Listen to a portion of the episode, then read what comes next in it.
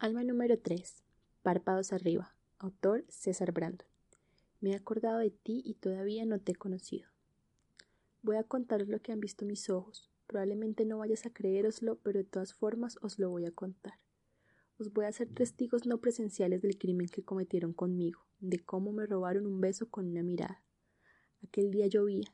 No vi caer ninguna gota del cielo porque estaba en el metro, el de Madrid, sentado a un lado de las vías, las que vomitan vagones por la derecha y los tragan por la izquierda. ¿Que cómo sé que llovía? No lo sé, solo sé que sé cuando está lloviendo. Se podría decir que es mi don.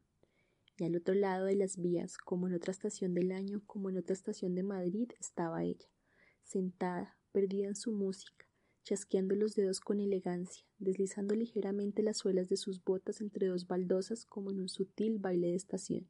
Perdonad, quiero decir de salón con esos característicos auriculares del iPhone que le hacen a uno pensar que la persona está escuchando un álbum original.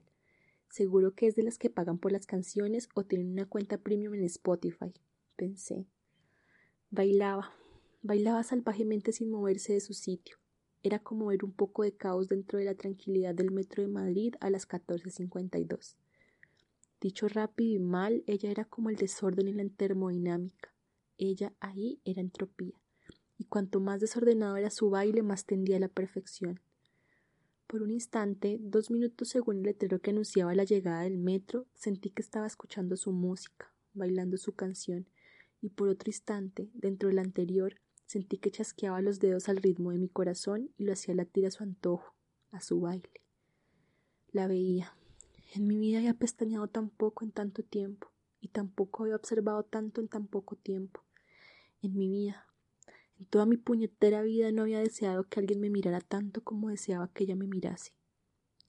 Quería que ella me viese, aunque solo fuera un cuarto de instante. Nada perturbó su baile, ni el anuncio del cierre de la línea 1, ni el brusco movimiento de la gente precipitándose al escuchar el susurro de la llegada del metro. Se levantó. Mírame, musité. Caminó hasta la línea de seguridad. Mírame, musité de nuevo asustado. Alzó la vista para ver llegar el metro. Mírame.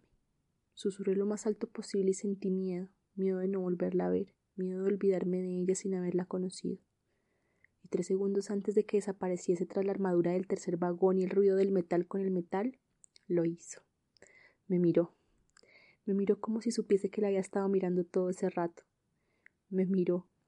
Me miró y vi como los ojos más normales del mundo adornaban la mirada más hermosa que jamás me había visto me miró. Me miró los labios y me regaló un guiño. Me miró. Me miró y me besó una sonrisa. Ahora ya podéis testificar en mi favor ante el universo, para que firme una orden de búsqueda, captura y detención de dicha ladrona, para que me devuelva esa mirada, ese beso, porque, joder, párpados arriba. Eso fue un atraco.